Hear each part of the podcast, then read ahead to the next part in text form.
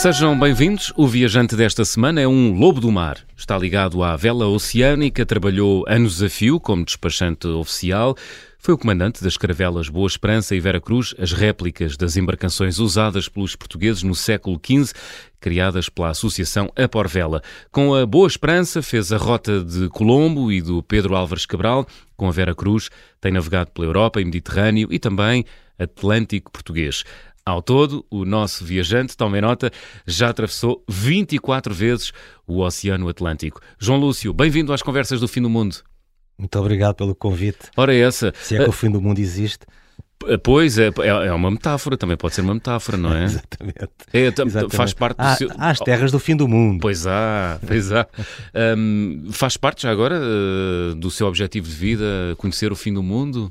Faz-me parte de conhecer tudo quanto exista, É. não só no fim do mundo, mas em todos os campos sempre procuro novos horizontes, seja no mar, seja onde for. Uhum. Acho que temos que procurar sempre para o nosso enriquecimento novas facetas na nossa vida. Não há limites, não é? Exatamente, não devemos estabelecer limites a nós próprios. Claro que não. Ó João, uh, comparado com os barcos modernos, aquelas caravelas quinhentistas, aquilo era para homens bravos, não era?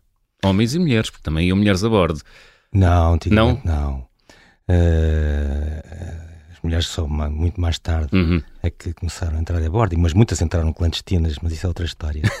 mas a história das caravelas, como é que começou pelas caravelas, como é que, como é que era possível? Eh, Isso, isso, isso recorda-me uma, uma travessia que eu fiz, hum, na, na verdade foi uma regata transatlântica que, Uhum. que saiu da Bélgica e acabou nos Estados Unidos para Filadélfia, que se comemorava nessa altura uh, 200 anos da Constituição dos Estados Unidos e os 30 anos do Tratado de Roma e, e a Comissão Europeia decidiu uh, organizar uma regata em que cada país fosse representado nessa regata e a Federação Portuguesa de Vela nomeou um para skipper do barco que se chamava evidentemente Portugal. Hum. E lá fomos nós, saímos da Bélgica, depois de muitas aventuras, já tínhamos passado, já tínhamos passado bem ao norte dos Açores, já estávamos 400 milhas para lá, e eu, em- e eu em segundo lugar, um, um amigo meu, americano, já nos tínhamos conhecido anos antes.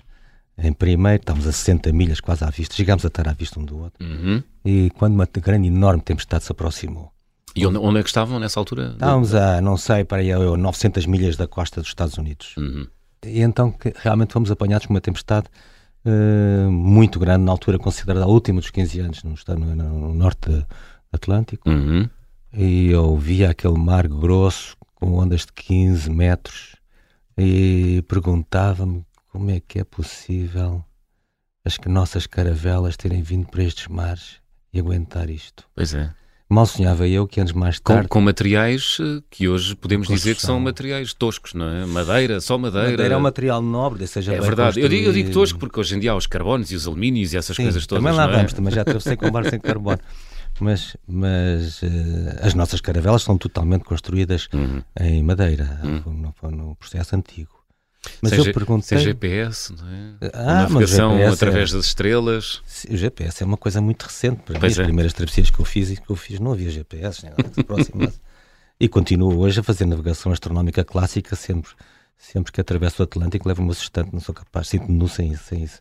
Mas, e eu perguntei-me naquela altura, naqueles mares que eu perguntei-me como é que as caravelas sobreviviam aqui assim nestes mares. Mas nunca sonhei que, poucos anos depois, me iria dar, ser dada a possibilidade de navegar eu próprio com uma caravela. Portanto, é um sonho daqueles sonhos que realmente se tornam realidade. Teve a oportunidade de, de- de comandar duas caravelas, a Vera Cruz e a Boa Esperança. Ahm, é muito diferente comandar uma caravela, que é um barco específico, muito, tem, um, enfim, tem uma construção única ah, em relação a outros ah, navios Sim. com outros calados, outros comprimentos, outras velas. Ah, sim, é completamente, Uhum. completamente diferente. É uma armação em vela latina, uma vela triangular, e além disso as, as caravelas tinham desaparecido todas. Praticamente as, as primeiras caravelas a sério construídas foram feitas, construídas pela Aporvela, e claro, quando tínhamos o navio na mão não sabíamos como é que aquilo ia, ia andar. De resto, quando foi entregue eu tinha por compromisso eh, levar a caravela na regota Colombo. E eu lembro que as primeiras vezes que eu saí com a caravela ela era um prego, não saía do mesmo, do mesmo sítio, porque enfim, a afinação não dava, até começámos a, sobre, a, descobrir os segredos. Quer dizer, foi a altura dos portugueses redescobrirem as suas caravelas, que hoje navegam. Inclusivamente este ano, a nossa caravela até ganhou uma regata das uhum. tall ships daqui até Cádiz, mas já veio o perfeiçoamento a que nós chegamos. Incrível, não é? é incrível. 500 anos ali a, a dar. Eh, é verdade. A, a, bater em barcos é modernos, não é? É verdade, mas os genes estavam cá e a gente descobriu tudo. Muito bem. Uh, João Lúcio, como dizia na introdução do programa, é um lobo do mar. Como é que começa a sua relação com o mar? Olha, começou muito jovem, hum. criança. O meu avô tinha uma fábrica de conservas na Trafaria. E resolveu... Conselho de Almada. Na Trafaria, Conselho de Almada. Uhum. E um dia decidiu construir para o netinho um barquinho à vela lá para o carpinteiro da fábrica. E eu lembro que a minha primeira aventura, claro, meti-me no meio do rio com a vela em cima, não entendia nada daquilo. A maré estava a vazar, tiveram que me ir apanhar na barra, que eu já ia pela barra fora. Não era que foi a minha primeira experiência oceânica, mas não me serviu de exemplo. Continuo a achar, a achar uma, a, a ser muito atraído pelo mar e pelas aventuras, mas há uma mensagem que eu quero deixar ficar aqui, que as aventuras têm que ser bem programadas. A sorte não existe. E é preciso ter muito cuidado com as aventuras para não, para não se transformar uma aventura numa tragédia. Como é que se costuma dizer em português? Quem, uh, quem vai para o mar, a via sem terra, ah, não é? Com certeza, com certeza, porque ali não há ninguém que nos ajude, não é? É verdade não só, não só entre nós, mas inclusive dentro da tripulação, quando são tripulações grandes, como é o caso da Caravela, que leva sempre cerca de 20 tripulantes, eles podem se zangar uns com os outros, mas não podem abrir a porta e ir ao café para desanuviar. No dia, no dia seguinte, ou no próprio dia, ao jantar ou ao almoço, voltam a olhar para a cara do, do próprio, não é? Portanto, tem que saber resistir à, àquele ambiente fechado que é uma embarcação. E às vezes há momentos de grande tensão, não é? Eu normalmente corto, estou sempre muito atento a isso. Isso é muito importante estar atento a evitar conflitos e cortá-los logo que eles, a gente pensa que eles vão surgir e conhecer bem a tripulação. Eu nunca tive problemas nenhums com a minha tripulação, de resto, eu continuo há sei, 30 anos a navegar com tripulações e eles continuam a ser a minha família e eu a família deles, quer dizer, há uma relação extraordinária. Mas é preciso estar muito atento a esse tipo de tensão que se naturalmente uhum. cria, sobretudo a partir do 15º dia no mar. Sobretudo a partir do 15 dia. Porquê o 15 dia? Porque as pessoas não se conhecem elas próprias. E uma travessia atlântica, qualquer homem que nunca tenha atravessado o Atlântico, sai uma figura e, termina outra. Ele vai se hum. conhecer como nunca. Porque aquele isolamento, aquele espaço oceânico, quem vive em terra nunca tem, nunca experimentou, não faz ideia a dimensão do nosso oceano. Uh, as pessoas vão se moldando àquele silêncio, ao dia que passa, às noites que se seguem, e até um certo limite conseguem controlar aquilo que são. Mas a partir do 15 dia, para mim é o limite, elas revelam-se a elas próprias e aos outros o que realmente são. A bolha quebra. A bolha é? quebra, absolutamente. É? E às vezes eh, para bem, porque as pessoas voltam muito mais felizes. É? É. É, porque tiveram a oportunidade de se conhecerem como nunca. Hum, revelam-se, há pessoas que se revelam, não é? No mar. Absolutamente. Revelam-se para os outros e para eles próprios. Eu acho que a experiência para eles próprios é, é melhor, talvez, mais frutificante do que para os outros. Fantástico. Neto de, de, de avô uh, conserveiro. Conserveiro, sim. sim é Com um mau início de, de carreira marítima num pequenino barco à vela. É. E depois, João Lúcio? Ah, e depois segui a minha carreira. Eu, no início também atraía muito mergulho. Fiz muitos anos mergulho. Participei muitos anos em campeonatos nacionais de mergulho. Fui... Uhum Fui até cheguei a ser dirigente da equipa do Benfica de mergulho a certa altura. O Benfica teve mergulho? Teve mergulho e não sei se ainda não tem. Tinha um mergulho na rua, na, no Jardim do Regedor. Havia lá uma sala que nós tínhamos uh, da equipa de caça submarina do Benfica. Eu tinha, eu tinha cartão, cartão do Benfica e tudo, mas como Sim. não gosto de futebol, nunca o utilizei para ver futebol.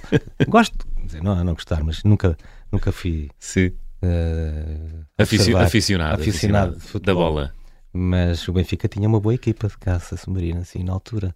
Eh, comecei, claro, a fazer vela também, embarcações de competição pequenas aqui, uhum. e eu acho muito jovem, comprei o meu primeiro mini veleiro com 6 metros, e comprei até um amigo meu, que se chamava Stranger, era um, uma pequena embarcação construída em Ovar, e com ele viajei, as primeiras viagens para Sesimbra, uh, e volta. Um dia até parti a cana do leme numa nortada rija de volta. Hum. para lá é fácil, não é? É descer, é descer como se é, costuma dizer, não é? A nortada é toda ajuda, não é? Para cá é que é, que é mais difícil. Sei. Sei, já, nosso, já fiz costa, também, já fiz. A nossa costa, a nossa costa é hum, extremamente dura. O nosso mar é rijo. Hum. Uh, o que é isso, mar rijo? É uma vaga dura, uma vaga uh, quase sem costas, por vezes, quando há nortada que é difícil vencer. Não é ondulante, não é? Não é sinusoidal, digamos. É. é uma, não, é, não embala. Não. não Ela não é embala para cima, mas é depois quebra. É exatamente, não é simétrica. De um lado é curva, do outro lado é pique. E com uma frequência curta e funda. Uma norte. Eu, olha que eu já apanhei muito mar e uma das maiores tempestades que eu apanhei na minha vida foi aqui na costa portuguesa, num dia 24 de agosto. Quem diria? E isso, eu acho que esta nossa costa, a nossa nortada, uh, e este tipo de mar que nós temos uh, justifica a facilidade com que a gente foi por esse mundo fora, porque a gente vai lá para fora e tudo é muito melhor.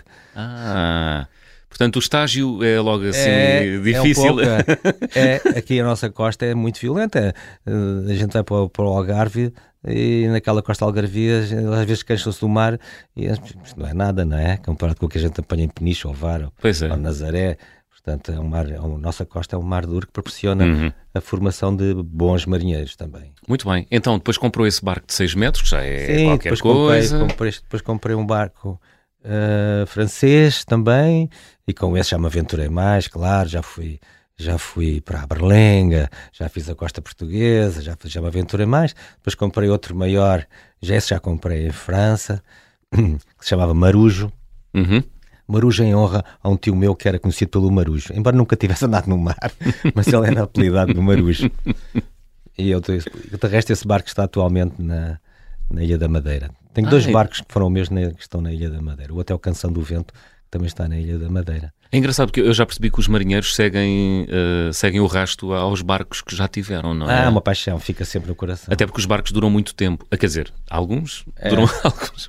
É. Não, há uma ligação. Mas os que duram, duram muito tempo, não é? Não é como um carro, não é diferente. Porque nós dormimos a bordo, uh, recebemos os amigos a bordo, uh, alimentamos a bordo, há ali uma, uma ligação muito forte aos barcos. Sim. Hum. E a, minha filha, por exemplo, está, continua apaixonada pelos barcos que, que navegou comigo.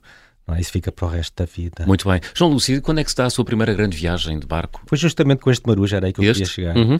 Com este marujo, hum, eu fiz umas regatas eh, na Bretanha, fiz Nantes, Açores, Lisboa, hum, uma ou duas vezes. Depois apareceu a oportunidade de fazer uma regata que era organizada pelos franceses, chamada Transat des Alizés, e que saía de Casablanca e íamos ah. para, o, para o Caribe, para Ponta Pitre, em Guadalupe.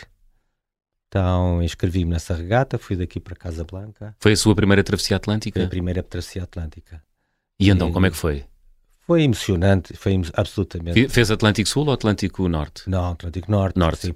Uh, Casa Blanca é norte e, uhum. e Ponta Pia também está no norte. Há diferenças entre os mares uh, do Atlântico Norte muito, e do Atlântico Sul? Muito diferente. É? Uma enorme diferença. Lá, lá para cima, cá em cima do, é mais regime, bravo, não é? O regime dos Alísios é, é, é, semelhante, mas eu, eu sempre digo que os nossos hemisférios não são simétricos. Esta, estes alísios que nós apanhamos para ir para o outro lado uh, sobem sempre 7 graus a norte, às vezes mais. Digamos que em termos climáticos, o hemisfério sul é maior que o hemisfério norte porque ele entra para o norte do Equador, okay. curiosamente. Uhum. Portanto, quando se faz as travessias, uh, sempre se procura subir um pouco uh, bem acima, bem acima, acima dos 8 ou 9 ou 10 ou 13 graus acima do Equador para apanhar ventos que nos transportem para o outro lado. Porque se nos fizéssemos sob o Equador, não chegávamos lá não há vento, há zona de convergência intertropical. Portanto, ainda lá estaria na linha do Equador. Ainda lá, e alguns nossos antigos navegadores, muitos, lá, muitos desapareceram por lá, que ficavam lá para Pois, porque aquilo é ali na orla do, do, do, planeta, não é? Portanto, não há ventos, ficas ali parado, não é? Exatamente. Nem para cima nem para baixo. Exatamente, ficam ali nem para cima nem para baixo. A zona, zona de calmarias. os, os doldrums, como dizem os ingleses. Os uhum. ingleses, de resto, têm uma expressão muito interessante que, para ensinar os navegadores como é que vai para o Caribe. Hum. Eles dizem, you go south. When butter starts melting, turn right. Quer dizer, E é um pouco isso. Você vai, assim começa a manteiga é a derreter, você vira para a direita e vai ter ao Caribe. E é sempre a subir. então, e essa primeira viagem, correu bem? Correu bem, ficámos muito bem Quanto tempo é que demorou a atravessar uh, o, o, Atlântico? Eu acho que nessa vez foi 18 dias. 18 dias, uau. Mas a, a travessia que eu Ia fiz... sozinho, não? Não, mais três amigos. Ok. Três amigos. Mas a travessia mais rápida que eu fiz também foi do Sal para, para Antigua uhum. e foi em nove dias. Essa foi muito rápida, num, barco, num tal barco de carbono, que falou há pouco. É, pesa uma, uma pena aquilo, não é? É, assim. é uma peninha rápidos. em cima do são mar. Muito, são muito rápidos e muito exigentes. E o mais lenta foi justamente na rota de, do Colombo, com a caravela, julgo que levei 26 dias a atravessar. De, saímos de, das Canárias e fomos para Porto Rico. Hum onde fomos muito bem recebidos. resto. As caravelas são barcos rápidos ou, ou não? Aquilo está, está, carregado de velas. É... Quando sopra o vento. Ela não está carregada de velas, não. porque as caravelas só têm velas pan-latino, portanto, tem velas triangulares, quando muito duas, algumas tinham três velas, okay. algumas. Uhum. Mas uh, aparentemente, o que é que é? Na não tem muita vela em cima, não tem muita área vélica. Tinha era um formato de casco que permitia bolinar, que permitia andar contra o vento, tipo faca não era um bojo arredondado, mas era um bojo uh, aguçado que permitia algumas velocidades. O meu recorde na caravela foram 10 nós, que é considerável, que é bastante rápido. E 10 nós para aí são para aí que quase 20, 20 km por hora, o que num barco já é muito rápido, em qualquer barco. É? É, é mesmo barcos de cruzeiro normais de cruzeiro.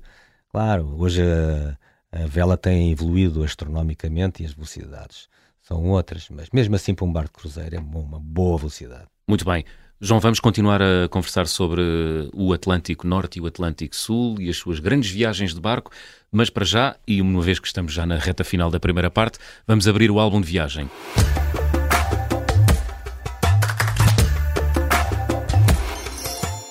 João Lúcio, qual é o objeto que tem em casa que tenha trazido das suas viagens e que seja assim uma espécie de totem ou de troféu?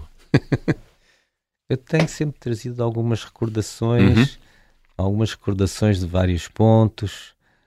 Hum, lembro, por exemplo, coisas das British Virgin Islands. Há, há um dia estava a mergulhar para meio dos corais e vi uma cabeça de uma cabrinha toda perfeita.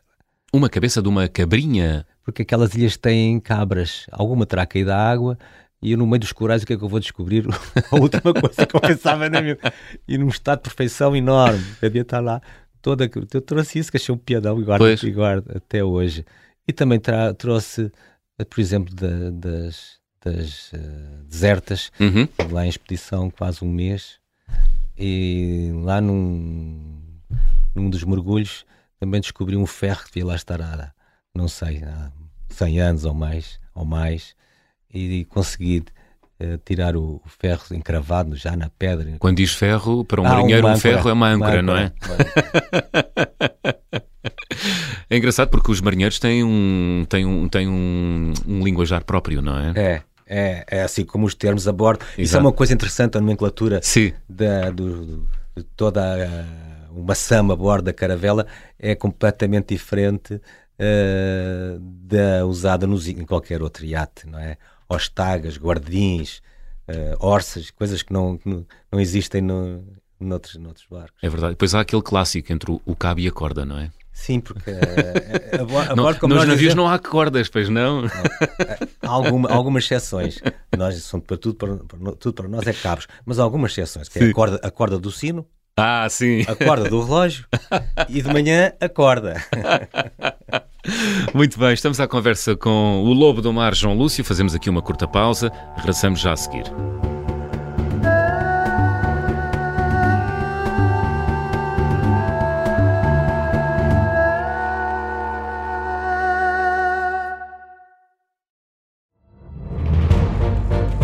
Esta é a história do padre obcecado com a infiltração do comunismo na Igreja que tentou matar o Papa em Fátima.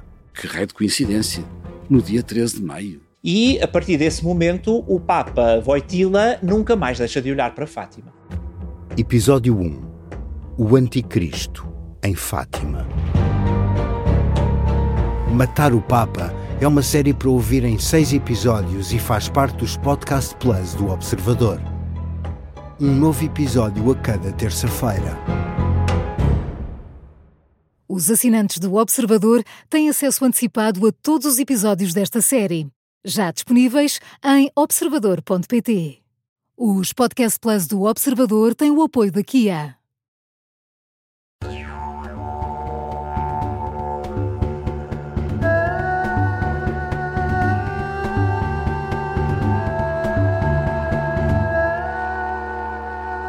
Segunda parte das conversas do Fim do Mundo, esta semana com o Lobo do Mar, João Lúcio. O João Lúcio já uh, atravessou 24 vezes o Oceano Atlântico. Na primeira parte, uh, contou-nos aqui um pouco da sua primeira travessia, que durou, recorde-me, João? Cerca de 18 dias. 18 dias. Também já nos falou da travessia que fez a bordo da Vera Cruz ou Boa Esperança, Caravela? Eu atravessei, não, Nas só, duas? Não, só atravessei com a Boa Esperança. Com a Boa a Vera Esperança. Cruz até agora ainda não atravessou o Atlântico, embora tenha feito muitas viagens. Hum, muito bem. Uh, vamos continuar a falar do seu percurso como viajante, uh, João. Uh, já navegou em todos os mares ou não?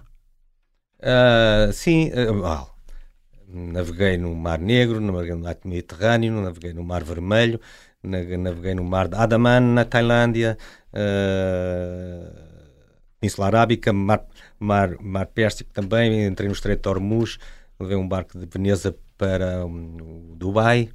Portanto, uh, é um pouco por toda a parte. De Veneza para o Dubai. Sair de Veneza é, é, é de barco deve ser espetacular.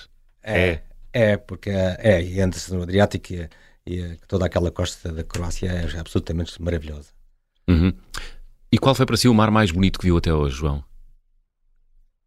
Olha, o mar mais bonito. Um, o mar nunca é igual, não é? Apresenta sempre configurações diferentes. Mas eu lembro que um, não foi há muitos anos que eu estava de regresso da de Tortola uh, para Tortola é na, é na British Virgin Islands, é uma, uma das ilhas. Ok. E estava a caminho dos Açores. E, Isso é uma longa viagem. Uh, sim. O João Lúcio encolhe os ombros, como quem diz, sim, já estou habituado a isso. E sabe que, sabe que o, o problema das, das travessias atlânticas, uhum. para lá é sempre muito mais fácil. É uma viagem normalmente tranquila. O regresso é uma viagem mais técnica, que é preciso ter mais cuidado, porque tem que subir mais devido aos ventos. Tem que subir mais a norte, subindo mais a norte tem mais possibilidade de apanhar aquelas tempestades do norte atlântico que são muito violentas. Uhum. Portanto, é sempre uma, um regresso muito mais técnico, é preciso ter mais cuidado.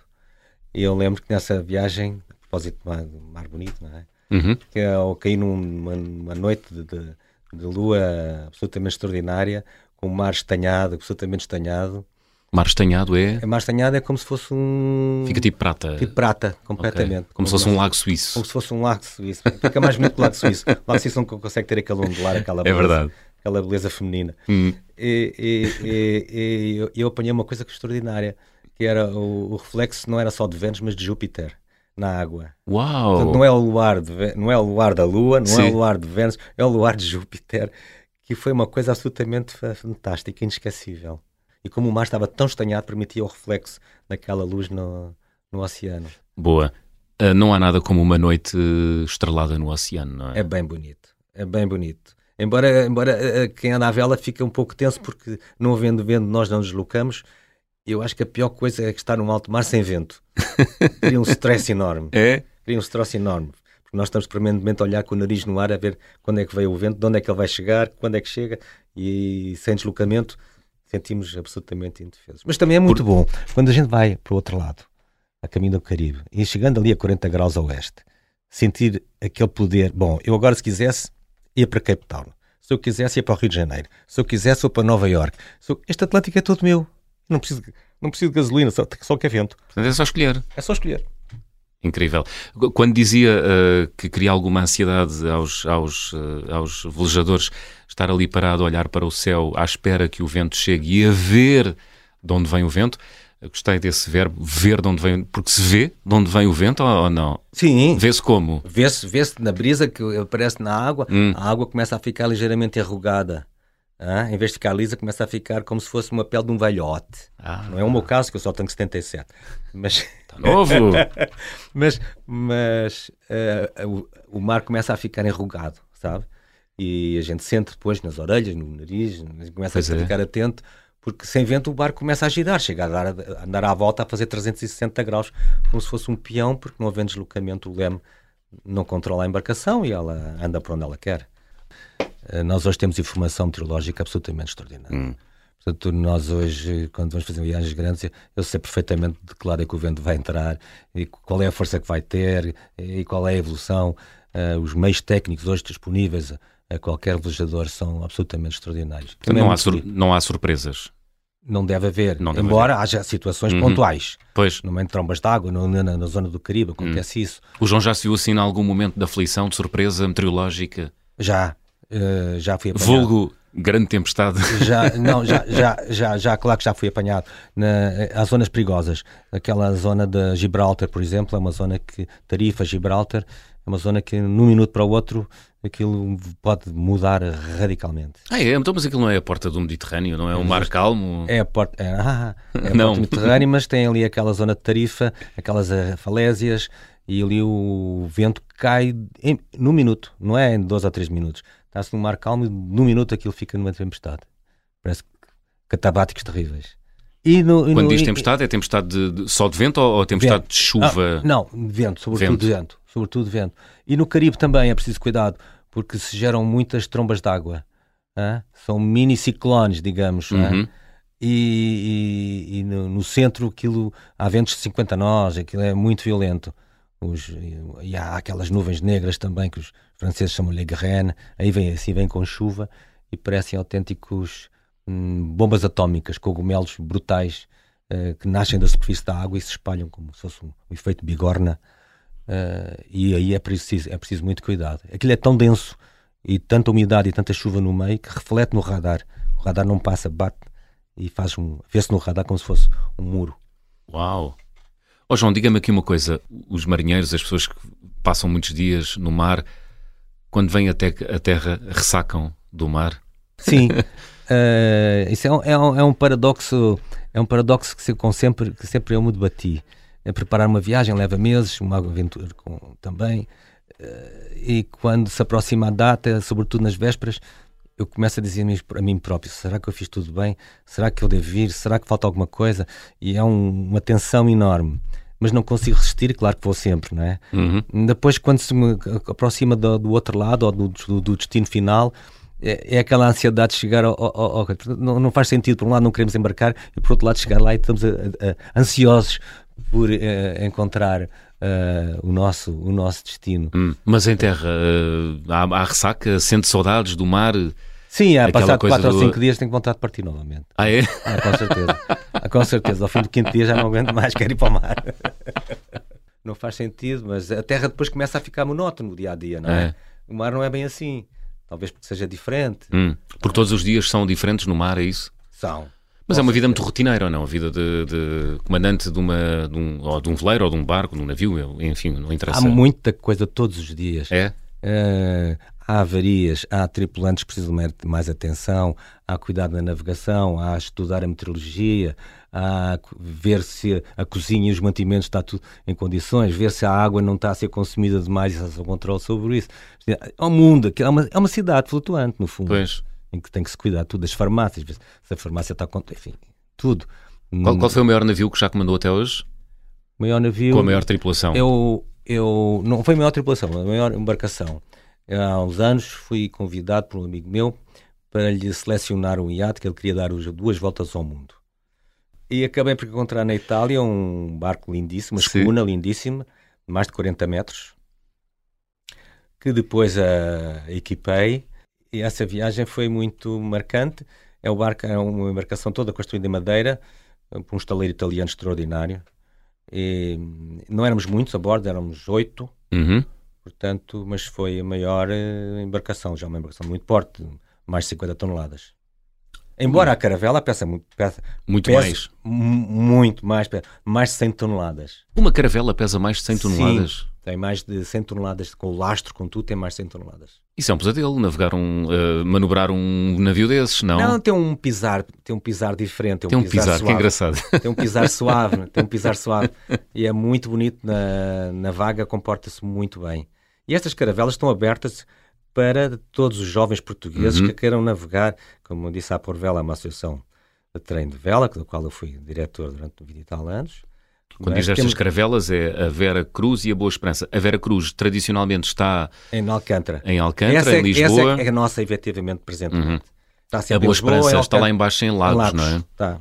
Na altura foi vendida por nós para promoção de sagres a património mundial e ficou lá até hoje. É do, da região turismo do Algarve que cuida dela. Também terra de grandes, uh, grandes navegadores. Absolutamente, absolutamente. Agora, agora transformaram-na, está aberta como museu para visitas. Hum. Mas a nossa não, a nossa está uh, ativa, portanto nós formamos jovens no mar, vamos, vamos os jovens para o mar. Mesmo que não percebam nada de vela, vão para o mar connosco. Todos os anos, todos os anos temos programas grandes de navegação.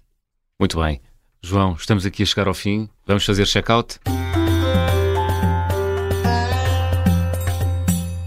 Vou pedir-lhe para completar as habituais frases. Na minha mala vai sempre, o que é que não falha? Na minha mala vai sempre a minha farmácia. Ah, é? Sempre. sempre. Quem? É um hipocondríaco do mar ou não, pelo um contrário. homem previdente? Não, pelo contrário, pelo contrário. Fiquei uh, absolutamente fanático por essa, com essa preocupação de ter a farmácia, a farmácia comigo. Um dia que eu tinha acabado uma travessia atlântica, tinha chegado a Ponta Pitre e nessa noite tive uma cólica renal horrorosa e eu não tinha nada para tomar. E eu fui, foi um momento horroroso. Assim, nunca mais eu tenho, vou para o mar sem ter, claro, sem ter hum. farmácia, mas sem estar bem equipado. Uma coisa pequenina, mas suficiente. Cada um sabe cuidar da sua farmácia, eu acho. Pois. Cada um sente as suas necessidades, só de cabeça. Claro, conhece o seu corpo, não é? Claro, corpo. Eu tenho sempre um necessário pequenino hum. com as coisas fundamentais. Não muito, mas tenho. João, a viagem com mais peripécias que realizei até hoje, qual foi? Olha, um dia fui, fui daqui para o Panamá e fiquei numa, numa, numa, numa espécie de um resort, não é uma espécie de um resort, chama-se Bocas del Toro. Uhum. estava lá num coisa de com um americano, um espaço muito cheiro, e tinha lá ido um casamento de um amigo meu, de um amigo meu holandês, e que às três da, da manhã me telefona a avisar, João Lúcio, foge daí, a terceira guerra mundial começou as torres estavam a ser atacadas em Nova Iorque, ele estava-me a avisar para eu fugir. Ah, era o 11 de setembro. 11 de setembro. E eu vim fora, fui até à, à, à, à cabana do, do, proprietário, que era americano, e perguntei-lhe, oh, o que é que está a passar? E ele diz, não, não, não está a passar nada. Sim, Nova Iorque está a ser atacada e tu não sabes. E ele fez-me sinal para eu subir. E quando eu subi, ele tinha a televisão ligada, sabia tudo, não queria alertar os hóspedes, e eu vi o segundo avião entrar na torre. Eh, eu estava com a família, uhum. era uma ilha, uhum. e assim, agora como é que eu vou sair daqui? Porque eu tinha que regressar a Panama City, que ainda era longe. É claro, ainda fiquei ali mais uns 3 ou 4 dias, porque achei que ali ninguém me ia atacar, mas como o meu voo era via Miami, e Miami estava fechado, eu tinha que arranjar alternativas. Se resumindo uma longa história, acabei por voltar a Panamá e apanhei o primeiro avião que havia para o Chile. Portanto, saí do, do Caribe para ir para o Chile. E eu lembro quando estava a abrir a porta, olhei lá para cima, estava tudo cheio de neve. E, e claro, o, o, meu filho que era pequenito, enrolado de cobertores, nós também, naquela contingência, fui para, fui para o Chile. Depois no Chile eu tive uns dias e depois só depois é que eu regressei uh, a Madrid, mas foi uma viagem bem atribulada. Pois, porque toda a gente desatou a fechar o espaço aéreo e havia restrições, exato, não é? Pensava que ia para o Caribe e acabei no Chile, no hemisfério sul, depois regressei para cá. mas chegou. Eu cheguei, mas Ainda foi atribulado, mas foi atribulado. Foi atribulado. Então, mas assim é que é bom. É, quer dizer, é bom. As circunstâncias podiam ser outras, mas é sempre uma história para contar. O carimbo de passaporte ou o visto mais difícil de obter até hoje? Qual foi, João? Olha, teve uma situação muito interessante. Quando é que lhe fizeram a vida negra? Teve uma situação incrível. Conte, conte. Uma situação incrível. Eu fui buscar um barco uh, a São Bartolomé, do uhum. amigo meu, catamarã grande, e levei comigo dois amigos. E a viagem daqui por estes low cost, estas jogadas que se fazem. Fui daqui para Londres, depois de Londres ia para Boston, depois de Boston é que tinha um avião para São Bartolomé, nas Caribas. E quando chegámos a Londres, tudo bem, tínhamos tempo, fomos até comer uma coisa qualquer cá fora, voltámos, eh, fizemos o check-in e eu distribuí os passaportes. E quando cheguei a Boston, eu fui, entrei numa fila para, para embarcar, para entrar e dei o passaporte à, à polícia federal, não é federal lá, não. E o homem olhou para mim, deixou-me pôr o dedo, o olho, aquelas coisas todas que eles fazem, e depois olhou muito sério e disse: O senhor emagreceu muito nos últimos anos? Não, eu tenho a pensar há anos, nunca. Ele virou o passaporte e eu, quando olhei para o passaporte, era o passaporte do meu amigo. Quando eu destruí os passaportes, eu troquei tudo. E quando eu quis justificar, não me deixaram nem falar. Para ser uma mulher polícia com dois metros, agarrou-me, vão para uma sala. Hum. Eu queria justificar. Nada. Quando eu chego lá já estava o meu amigo, também estava preso, porque também lhe aconteceu a mesma coisa. Confundiram-no. Também, claro, ele estava com o meu passaporte, não é? Até como é que saíram ah, depois disso? Eles, eles depois verificaram que, claro, claro não batia dois, a bota com a perdigota. Éramos os é? dois da mesma nacionalidade, com os passaportes trocados, que era mais que Mas não nos deixaram falar sequer, nem, nem justificar. Eles não brincam, não é? Não, não sei porquê, não gostava nada ter justificado. Era... E foi, a maneira que foi. Não precisava era daquela uh, violência toda, diria pois. eu, não é? Era o fim do turno, já estavam fartos de estar ali. Não, são um pouco assim. Embora eu tenha sido muito bem recebido nos Estados Unidos, inclusive sou dos poucos portugueses que têm achado de uma cidade americana. Ah, é? De qual? Porque de Perth Amboy, quando, é, é, por trás de Staten Island em Nova York. Uhum. Porque eu quando lá cheguei, cheguei lá com a caravela na regata na regata da Colômbia, eu depois subi a costa americana e entrei em Nova York e o Mayer convidou-me para ir para uma base naval. Depois, claro, eles ficaram radiantes, tem lá uma caravela portuguesa e, e, e decidiram homenagear-me e deram uma chave da cidade. Muito bem, não é a única distinção que, te, que, que, recebeu até agora. A Marinha Portuguesa também já o distinguiu, não foi João Lúcio? É verdade, tenho muita honra disso. A Marinha Portuguesa distinguiu-me com a medalha naval Vasta Gama. Que é mais importante? Que é, para mim é mais... Sim, é mais importante para um civil, é, com certeza. Uau! É um grande reconhecimento. Parabéns. Tenho muito orgulho, tenho muito orgulho. Quando é que foi isso? Uh, já há uns anos. Já há uns anos. Bons, bons anos. Já há uns bons anos. Um bom par de anos. Está lá guardada. Ah, vai, claro, com certeza. E raramente a uso, mas quando uso, uso com muito orgulho. Faz muito bem. A recordação mais de viagem mais cara, qual foi, João?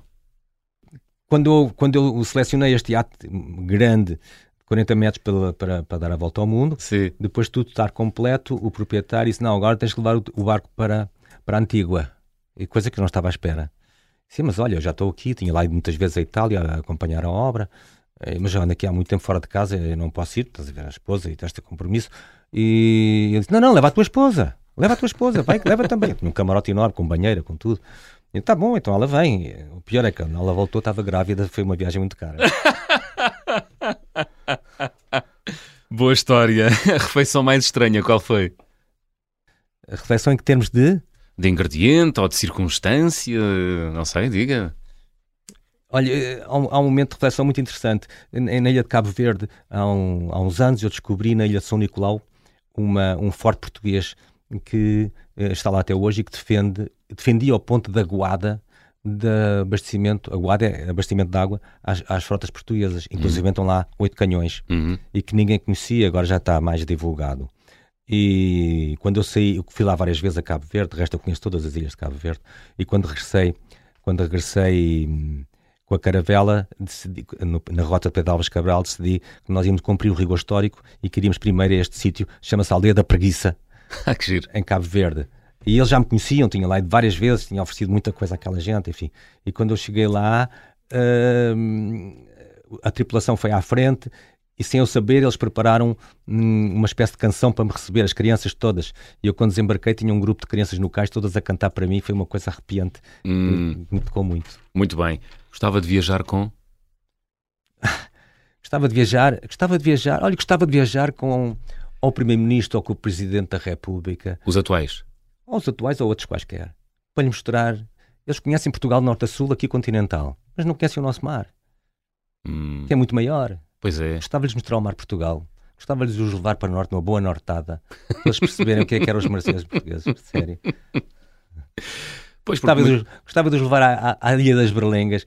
Não sei qual foi o último presidente que foi à Ilha das Berlengas, está aqui ao lado. Fala-se muito sobre o mar, mas uh, vive-se pouco o mar, não é? E há muitas palestras do mar, todas em quatro paredes. Ninguém leva os portugueses para o mar, ninguém leva as crianças portuguesas para o mar. É sempre entre quatro paredes. Muita gente a falar do mar dentro de quatro paredes. Mas porquê que não vão para o mar? Fica feito o desafio de João Lúcio. Senhores uh, ouvintes, aceitem-no. Uh, João, chegamos ao fim. Qual foi a música que escolheu para fechar a conversa do fim do mundo desta semana? Não pensei muito nisso, mas escolhi aquela música da Dulce Pontes. Uhum. Ah, Canção do Mar. Canção do Mar, exatamente. É a Canção do Mar. Canção do Mar. E há outra que eu, que eu tenho especial carinho, que é do Buena Vista Social Club, ah, Duas Gardénias para Ti. E tem uma história.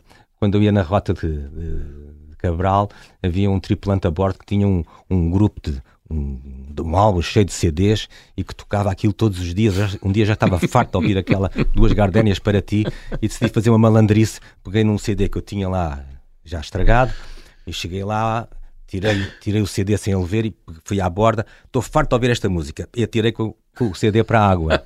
O homem ficou em pânico, o rapaz ficou em pânico. E de, passado um pedaço, passa por mim com o álbum debaixo do braço. Estes não vão para o mar, não. Estes não vão para o mar. então as duas gardenias para ti também ficaram sempre na Muito, memória. muito bem. Então, Canção do Mar ou. ou- Canção ou- do Mar. Canção do Mar, Dulce É Pontes. portuguesa. Muito bem. Comandante João Lúcio, muito obrigado, foi um gosto. Adorei tê-lo cá nas conversas do fim do mundo desta semana. Obrigado. Eu que agradeço. Canção do Mar, Dulce Pontes, a fechar a conversa do fim do mundo desta semana. Estamos de regresso de hoje a oito dias. Sejam bons e boas viagens.